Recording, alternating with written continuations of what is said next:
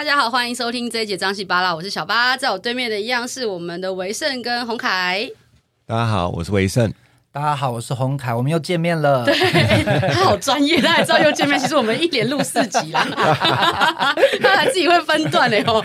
我觉得好玩是我们前面讲到底要不要买车，决定买车之后要怎么选车，嗯、再来就是选车完之后我要去试开了。其实我去新车那种展间试车的机会，基本上，哎，你们算第一家，因为 Toyota 那时候决定买就找人看有没有认识的人，因为大家一定会找身边有没有认识的人嘛。对。然后那时候跟我一个同学在 Toyota 做公关，他就帮我介绍了一个，因为。就我知道 T 牌好像就是全省都会讲好价钱，所以找谁都差不多。对，他要帮我介绍一个业务，我们就直接买，我也没有试开。嗯，那时候第一台车就是新车是这样买。嗯，然后真正有去试开，其实你们算第一间呢。哇，好有荣幸！我也这么觉得。怎么都不怕我把它撞坏。我那时候去的时候，我说，我就有跟洪凯讲说，我我试开。我很久没开车，他说没关系，你驾照在我这边，你不用怕。是有保多少险？是还是你们每台试乘车都保很多险？就是都有保险，所以说如果真的有发生事故啊，客人只需自付 百分之三十，还是要付钱。对，还是要，所以还是要小心开。我我其实很少去做试开这件事，就是很怕把别人车弄坏。说真的，然后。到展间，像我们想要去看一些贵一点的车，又很怕很，我觉得台湾人有时候会不好意思。你跨跨不港妹，你赶快拍谁拍谁啊？款了，因为一个贵的爸爸，你现在也会觉得掏不出那个钱。嗯、所以我觉得到展间去看车这件事情有没有？因为你们自己是卖车业务，我觉得当我刚刚在闲聊的时候，维胜也讲了几个有趣的故事。因为我就分享说，我以前某一任工作的老板，他有一次去看车，他就想要，因为他们车子很多，嗯。但他想要买台代步车，就是一般在路上开那种，不用到太好。但他好像也是去某欧系的展间，他就穿了一个拖鞋、一件 T 恤、一个短裤就去了。啊，基本上那些人都不理他，就想这个人是哪里来的，就不理他。然后他后来看看看看看，就因为没有人理他，他就有一点没送吧，就走了。后来他就到另外一个展，另外一个牌子的展间，然后那个人也是超级客气哦。那边的人就是不管他穿什么，就是一样，他同一天去的，他就很客气，然后帮他介绍很多很多很多。后来他就真的买了，那买了也就算。后来他自己还代理了很多车子的品牌进，他就直接把那个对他很客气的那业务拉过去他们公司。然后因为那个是很有名的牌子，他不需要去跑业务，他那个是基本上是客户排队等他来。所以我真的觉得有时候，因为我自己也本身也是做业务的人，我觉得有时候很多高手真的都在民间，很多后亚郎产条啊、龙请 deco 啊、请托哎。但所以其实我觉得。当业务就是真的，就是对每个人都客客气气。有时候你不知道你的财神爷从哪里来。那我想要让维对啊，想要让维生来跟大家分享一下他几个有趣在展店遇到的故事。有啊有啊，像疫情刚爆发那时候，因为我们在承德路嘛，承德路其实很大条，就是马路很宽，你就看到一个阿姨，然后拿着一个菜篮啊，就从对面这样噔噔噔噔噔跑进来。然后就直接问我说：“哪一台车最便宜？”他身上现金都带着。我干，我就是欣赏这种人，佩服，很大气。因为其实疫情期间，我知道我那时候看新闻说，疫情期间其实卖车的业务的生意都非常的好，因为大家不想去挤那个大众交通工具，嗯、大家反而想说：“那我就买一台代步车，我不用跟大家。”因为疫情那时候刚开始，没有人知道到底发生什么事情，所以你还有没有几个有趣的故事再跟大家分享？有啊，很多啊，像。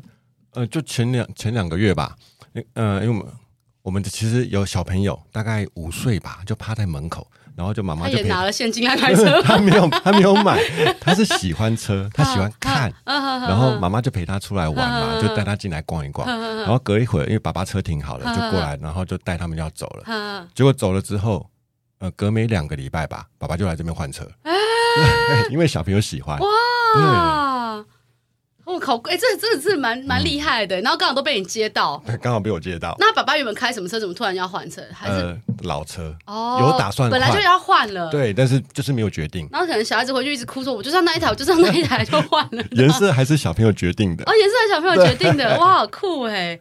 还有没有好玩的事情？尤其是在展间会遇到形形色色的人。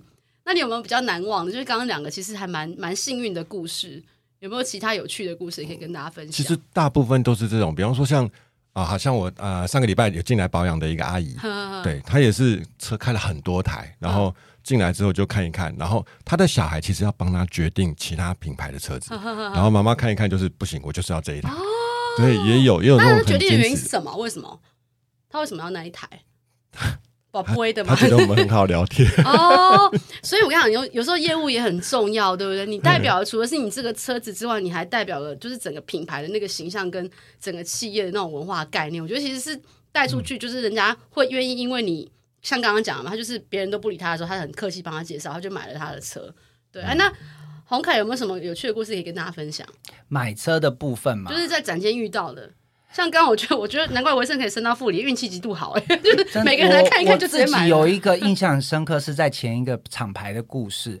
当时下雨天，好，然后就是有一个阿贝，怎么都是阿贝？他是阿姨哦，他是阿姨，哦、他是阿姨。好，对对对，我那个阿伯很好，他穿轻便雨衣，然后就骑一台，呃，感觉也不像是，就是比较有悠久历史的脚踏车，他就骑进来，然后突然就跟我们要了一些饮料喝，然后就有点 keep up 的走来走去。那我的学长姐都觉得这个人可能怪怪的，不是很想接他。然后我就问他说发生什么事，他就说他刚才去某一个台湾销售最好的厂牌开车。然后，但是他们都不理他，然后怎样？他说他就只是很口渴什么，我就跟他说哦好，那就介听他的需求介绍了一下，然后。他也没有很快的决定，他只是跟我说：“那我可以先跟你约四成嘛？”嗯、他说：“我今天真的只是来看一下。嗯”我说：“好。”然后后来他给我一个住址，因为我并不是台北人。那那时候我我住址倒的时候，我一直倒到那个新海路那边的那个，那是殡仪馆还是火葬场啊？给他了。我想说，然后我当时我忘记是不是吉祥月，然后我同事都说：“你确定你真的要？”就是鬼月嘛，对不对？对、哦、对。然后他说你：“你你确定那阿贝是 有有影子的吗？” 对，他说他们都 这比较符合我九月份的主题，所以那个时候我们就引导过去，然后我到那边，我先试一次哦。那很多故事是不是大家就停在这？阿贝欢喜买车没有？阿贝又说，我觉得今天这个路线我不是很满意，我想要第二次。然后第二次我我就想说，好，没关系，我们使命必达。然后在第二次之后，他就跟我说，其实我儿子也要买。然后他就也很阿萨利的，没有跟我杀价太过分，就是诶，我们可以给他优惠都给他，一次给我买两个颜色的车子。很好玩，就是爸爸跟儿子都开，而且他本来真的要提现金买，我说哦，不用不用，我们可以到银行去做转汇啊。我说如果你觉得不方便，我带你去。所以我觉得，其实有的时候成交都是在耐心的服务当中。是，所以他其实是新海路那边的大地主，就对。有可能，就是刚好搞不好那些都是他们家的地，他只是刚好又住附近。对，就是一开始去很害怕，因为那时候那一阵子可能常下雨，都觉得去到那边就毛毛的。对，可是后来 A 是很意外，就是成交两台，是卖两台。对对对，真的也是蛮有趣的故事，我觉得。也很好玩，就是刚大家聊到，就是他们在当业务时候遇到在展间遇到的故事。那像我们一般人到展间，我们到底要开始，比如说要试乘了，虽然说有保险，有没有什么要留意的地方，或是我坐上这台车，我要看哪一些地方？比如说要看它的仪表板，或是我看哪些，我需要注意什么？可以跟大家分享一下吗？对，好像我自己以前是属于很爱车的人。就是我算是从顾客转换成销售顾问，所以我觉得我在卖车的时候，我一定会先以客人的角度来看。对，我都会提醒大家，来车子就像是交男女朋友，我们总是要先出来约会。那跟车子的约会，就是首先你先坐坐看驾驶座这个视野哦，不管前面两边的后视镜啦，你脚会不会顶到？因为像我比较高嘛，我就注意到脚如果莫名其妙的顶到，可能也不适合我。因为这有的时候不是车子大小，而是跟它的设计哦。像有的车子算小，可是它会让你的膝盖是很舒服，有的车子算哎看起来不小，但是你坐进去发现很容易顶到。嗯、哼哼对，然后像这些部分我们都会观察，然后再看一下你如果看中控荧幕啦，有没有方便就手，会不会要点个东西都不方便等等。还有像你小巴刚刚讲的，哎，这个仪表板，仪表板它显示的数字清不清楚？像我们现在车子都是数位仪表，它可以很清晰的把。现在的时速投射在最中间，所以很很之前比较早期，大家会流行有一个抬头显示器，有没有装在车子？哦，会反射在玻璃上的那个是是。那如果说你车子本身数位仪表，它就这么清晰，我们是不是就可以还可以省一个预算，就不用再多装这个东西？哦、所以车子，我觉得你首先一定要坐坐看啊，再来后座也很重要。嗯，有的人买车会考虑到要载人或者载爸爸妈妈，所以我们是不是前座调好自己的坐姿，到后座我们就会看看这个进进出出。方不方便啊？做起来舒不舒适这些的。对那试乘的部分呢，我就会先看呃需求。例如说，假设我的工作以我自己而言，我一定会常跑快速道路、高速公路，所以不管我买大车小车，我首重的就是这个高速路段它的行驶安不安全，会不会晃，然后跟加速 O 不 OK，这会是我的部分。那像有的四成也要去开一下高速公路比较准，对不对？对，或是快速道路也可以，就那种时速比较高，七八十以上。那像有的人，假设他家里是住那种山坡啊，他就会想要爬山。哦，对啊，那也蛮重要的。对，这些都是可以注意的地方，克制化处理。那，那像维盛这边呢？你带客人去试乘，你都会怎么绕啊？还是你都会让他们注意什么？你会提醒他们什么？当然会啊，我会先问客人他们平常的用车习惯。那比方说，有的是呃，可能喜欢爬山，那他可能就会想要知道那个爬坡那种感觉。对，那有的是呃，当然主要试乘是要让他体验这台车子。如果你拥有这台车，那它可以带给你什么样的便利？对，比方说，也许后座的空间，比方说老婆小孩坐在后座会不会晕？这其实也很重要。哦、嗯，对对，因为底盘的不一样，其实有些车子坐起来确实是会晕。哦，那你们自己去带客人去试看，有没有遇到什么有趣的事？我觉得维生应该故事比较多吧。呃，好，有没有那种他其实真的很怕开车，因为硬要买，然后硬要去开那种？有有有去，其实我去年卖一台法比亚也是这样子。他是因为他爸爸大概七十几岁了，那呃，他的女儿大概已经快四十，但是。呃，我问他有没有驾照，他说有，十八岁就有驾照了，就跟我差不多，没有。我就带他去试乘，结果我发现他的试乘是不踩油门啊，那怎么开？让车子低档滑行。我说，那你可不可以踩一下油门？他说，我在驾训驾训班就是这样开的。对，我当当场一整个傻眼。对，可是后来也很有趣，他的原因其实他爸爸也是开 Volvo。那呃，他妹妹想要换车的原因是因为他想要开着这台车带爸爸去打高尔夫球。哦，好棒哦，嗯哼，对，我就觉得很棒。那。当然，交车的时候我也陪他去练习了一下，也后来有踩低档就有有有，后来有踩低档，试的我都很害怕。还好他是在那种河滨那种车子比较少的地方那个试乘，要不然的话我我也很害怕。对啊，你们知道，哎，我其实你有没有那种出去自己其实提心吊胆的？就是对方开车要么就很快，或者有没有这种故事可以？其实我有一个同事，他他也是带客人去试乘，结果客人撞到。哎呦，对，后来嘞。哦，后来这个故事很好玩，对，他就在你们车间已经流传开了，就是他，就你本人吗？他是事主，对他这个客人是这样子，为什么最后会促成买我们家车的姻缘？不好意思，撞到了，不是他自己讲的，因为当时我们在一个红绿灯，那这个妈妈可能比较久没有开车，然后他就是当时好像是停红绿灯哦，要起步的时候，他就很像我们赛车，他偷跑。你懂吗？就还没有还没有喊够，他就偷跑，所以他非常轻轻的去撞了一下前面车子的屁股。前面那台车是市场上流行的日系进口了，已经到进口了，一撞它的保杆是马上裂开，而且有见底漆这样子。然后我们的车。东寻西寻，真的几乎找不到任何的这个损伤。然后当时我还陪他去做笔录，然后在做笔录的时候，他本来一开始很紧张，我跟他说没关系，我们其实车子都有保险。然后呢，我们做笔录说大概怎么讲，我们都教他。然后他自己后来就喃喃自语说：“哎，你看哦，我们这台车是他当时是开旧款的法比亚，还不是新的，上一代的。”他说：“哦，你们的车子安全性真的太好。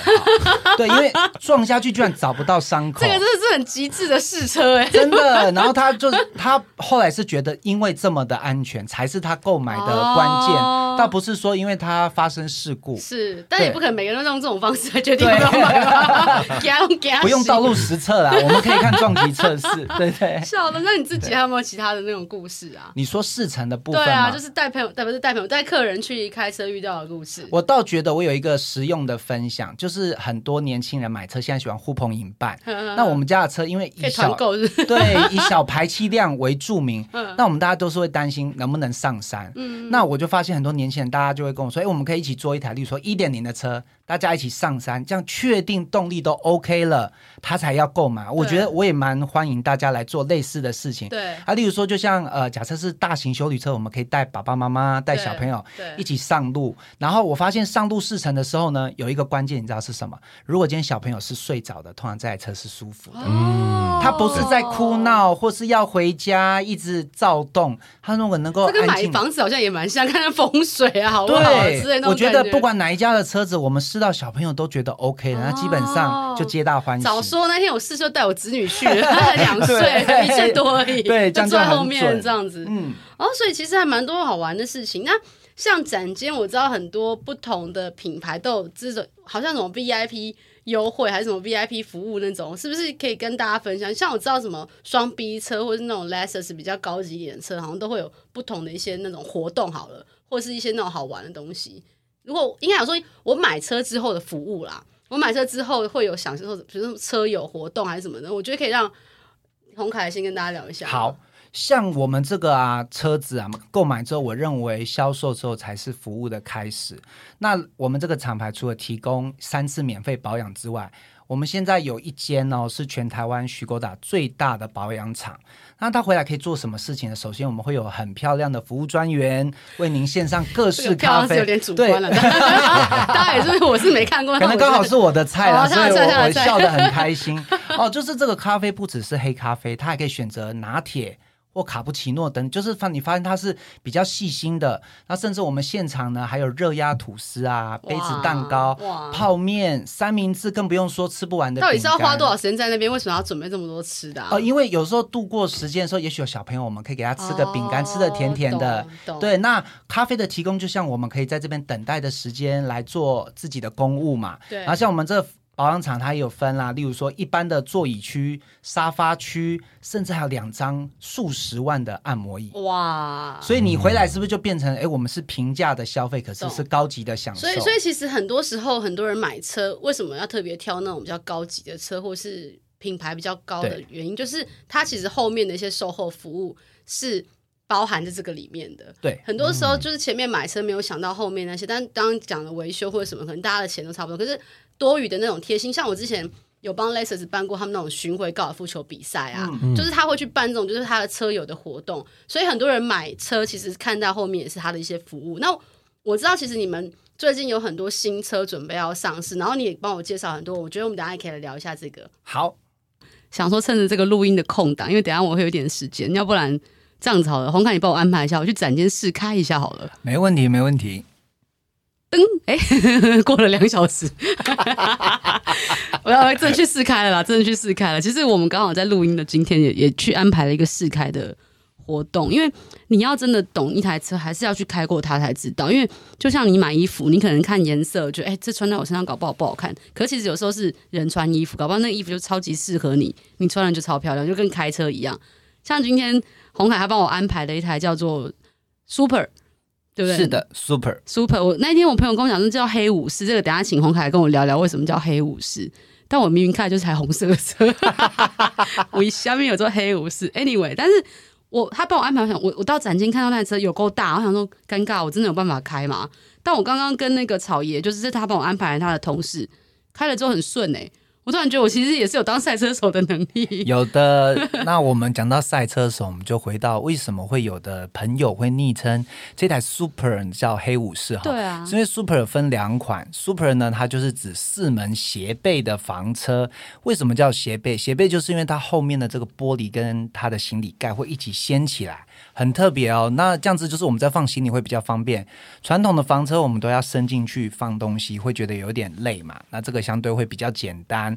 那黑武士的理由就是哦，有一个女生的赛车手叫小兰，那她也非常非常喜欢我们家的 Super Combi。Super Combi 就是指 Super 车系里面的旅行车。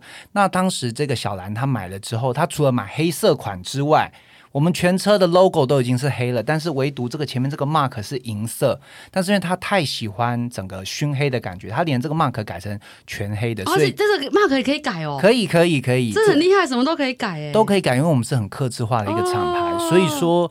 这台车很多观众朋友就会昵称它黑武士，因为欧密码嘛，那又是赛车的感觉哦。对，就是这样的由来。所以我刚刚去试开，然后我就当然很迫不及待在我的那个 IG 动态分享所有的那个试车的。然后我朋友说：“我买了啊，开车这么帅，买了。”我想说：“哎，公公在干在干那边挤哦。”然后我就叫他干爹，说干爹帮我出钱。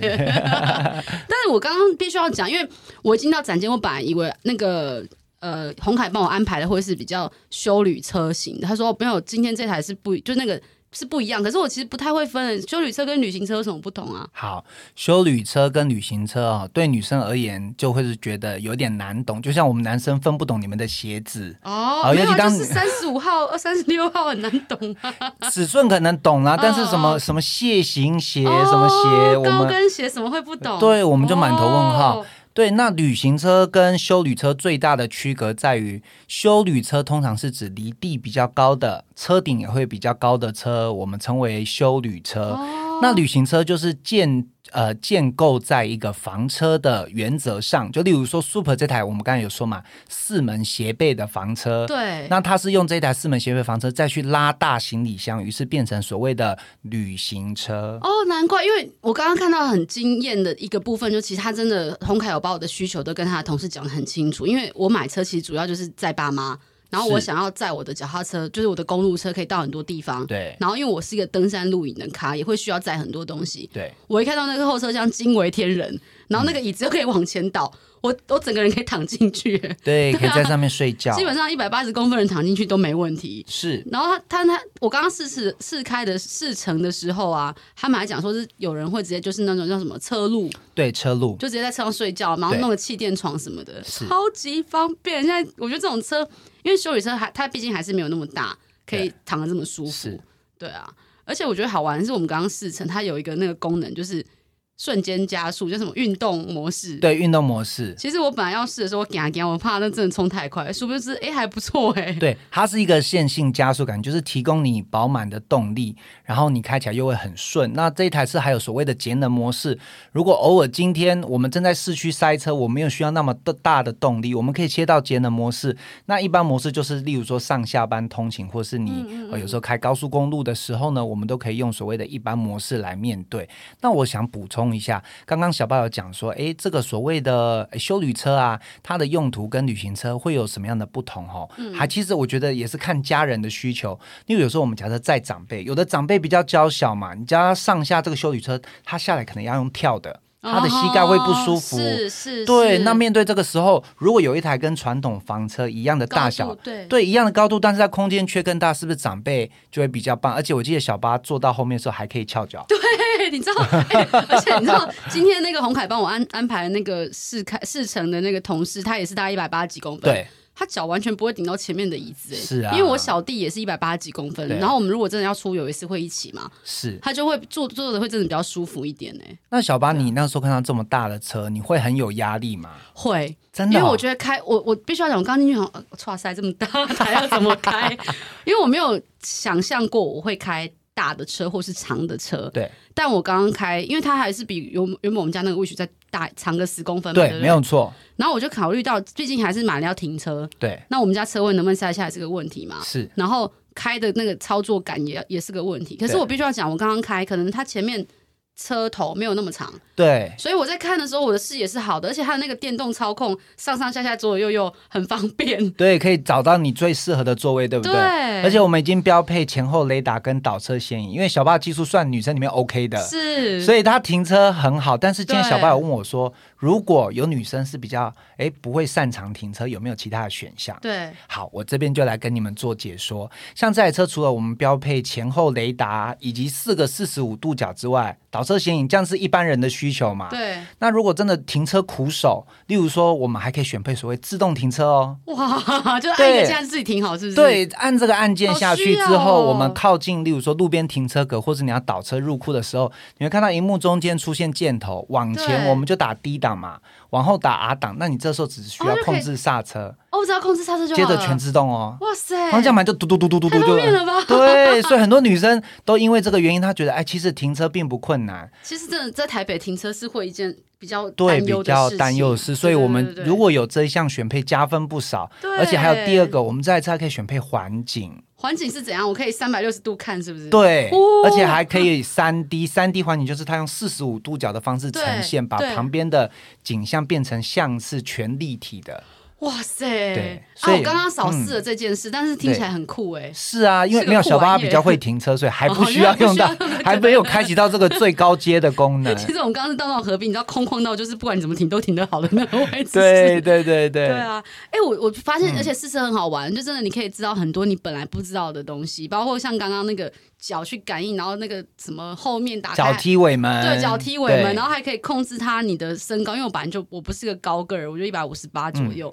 那他还可以控制，就是我刚好身高跟那种，就是还蛮克制化的。对，这件事也有点超乎我对于车子的想象。有小巴有说，因为他有开过我们家两台车，第一台车算是都会小资女款，那这一台其实是当家旗舰。小巴就说这台车功能特别多，对，而且可以按照你想要的位置，对，每一个姿势。然后还有一点，我也听小巴跟我分享，他说：“哎，你们家也有在小朋友的需求，对，有这个 Baby Seat，你有没有发现我们的后座跟 Wish 原本的那个做法有什么不同？在放 Baby Seat 的部分好像比较大一点，它整个车身看起来是比较大。真的，对对，因为很多我们这台车，就像你讲的，哎，到底怎么选修旅车、旅行车？嗯、除了这个用途之外，很多爸爸妈妈他选这台车是因为它后面两张 Baby Seat 之外，中间可以做一个成人哦。对，就是它，你左右塞进去，对你左右手照顾你的两个 baby 都很方便。那早期就算我们买到修旅车这么大，你可能还是要前后交错坐。哦，对对对对对，对你可能妈妈左手顾前面，然后右手还要转身到后面，你就会不方便。这次是你直接，而且就是左边右边都可以顾到这样。对对对，这也是很多人他为什么选择旅行车而不是修旅车的这个差别，因为每一台车设计一定有它当时的初衷。所以说他特别把这个。后座的大空间的部分留在我们旅行车上面，而且就像你讲的，去车路的时候，小朋友或是大人都可以很轻松躺着。而且我觉得有一个比较特别的地方，嗯、其实我我以前都不懂什么旅行车、修旅车，什么车款不同，那感觉不算。但今天我这样子理解，而且我其实看到那台车，然后后车厢空间这么大，我第一个反应真的就是公路旅行。因为我自己曾经去欧洲开车，然后我们就是环了六个国家，六个国家，我们就是开一般轿车，所以我那时候后座的那个位置没有那么大。我们就是买很，因为沿途都一直买酒，对 一直买酒，后座全部都是酒，酒后车厢也都是，那就是一般那种好快乐的行程啊，泡在酒精里一路。但我们没有酒驾，我们就是喝一喝，然后今天睡一天，然后明天下一个城市继续喝，然后再睡这样。嗯，但是。我真的看到那个空间，我觉得哇，好适合去做一个长途旅行。就是你讲的旅行车，所以我就有那个概念。对，你抓到重点了。修旅车当然一定也有旅行车的功能，但是旅行车就是把 travel 这个做的更完整一点。对，公路旅行，小巴你不是说你想要环岛？对。那其实这台车，我觉得在环岛上你可以再买你所有需要的东西，甚至睡袋，还有你大量的酒精。对，然后是还有我们的好朋友可以塞满五个成人。哦，对，它位置真的蛮大的，真的五个成人都是舒服的。然后我想到了，还有以及你常说这个车子，你往上看，你最希望有一大片什么？对，一大片天窗。我们天窗是标配哦，在这个 Sportline 跟 Sport Plus 车型都有。对，因为因为我今天坐进去，那个车窗还可以前就是。前面可以开，真的是可以跟外面空气接触的那种，我觉得超棒的哎。对，所以说在旅行当中，尤其像晚上，如果你去山上或是好天气的时候，我们都可以抬头看看漂亮的天空，哦、超棒的。所以很建议，像这种车还很适合开到湖边。哇！那你把那个尾门、电动尾门打开，然后就坐在那边，也许会有那个萤火虫，超棒的。然后伴着一点那个蝉叫声，有没有？晚上那些哦，好想要去做这件事情啊！你说可以租我两天吗？可以，没问题。这个欢迎电洽，电洽超顺汽车。对，而且我刚刚为什么可以这么快事成回来，就是因为那个真的蛮近的，你们的那个展间离录音室很近。是啊，所以我后来我就想说，哎，其实小巴这一次他在这个购车的需求当中，我们渐渐帮他归纳出来，这台车第一个，他可以载他的家人，对，而且爸爸妈妈都会很舒适的在后面。第二个，啊，如果说跟呃家里其他成员，像小朋友啊，也都适合，对，啊，放 baby seat 都方便。那再来就是他的旅行需求，露营，甚至公路车，哎，我发现都可以，全部哎，有没有？所以我觉得其实洪凯也蛮厉害，我这这几天这么就这几集这样聊下来，他应该也很知道我的需求，所以他就真的把我的需求跟他同事讲完，然后就帮我推了一个他们这一台就是旗舰款的车。对，但我觉得好玩的是，不管大家想要买什么车，是不是买他们家车都无所谓，就重点就是你要去试乘一下，你才能知道这个车到底是不是适合你，然后你也可以真的实际感受它开起来的感觉。对啊，就像一开始开之前，我还一直跟小八打针说，哎，这台车方向盘比较重哦，然后它加速很快，结果没想到这个女汉子 完全完全驾驭的太好了，我觉得考虑这个 AK 来当我们代言人了。没问题，没问题，谢谢。谢谢，那我们下礼拜见了，拜拜。好，拜拜。拜拜。